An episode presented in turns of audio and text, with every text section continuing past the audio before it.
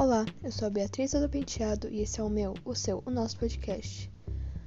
Hoje falaremos sobre o livro extraordinário, publicado em 14 de fevereiro de 2012, que conta a história de Aug Pullman, um garoto que sofre da síndrome de Treacher-Collins, que causa deformação facial. Escrito por R.J. Palácio, que mora em Nova York com o marido, os dois filhos e dois cachorros.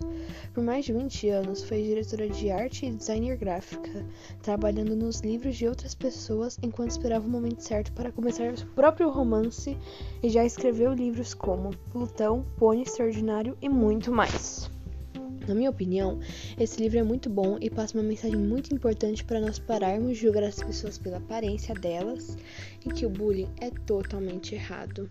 Para quem não sabe, bullying é uma prática sistemática e repetitiva de atos de violência física e psicológica, tais como intimidação, humilhação, xingamentos e agressão física de uma pessoa ou um grupo contra um indivíduo.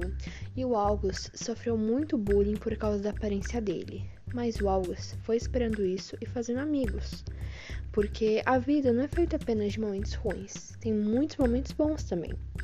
Bom, todas as pessoas deveriam ler esse livro. Eu recomendo bastante, principalmente para as pessoas que praticam bullying para refletirem sobre esse ato.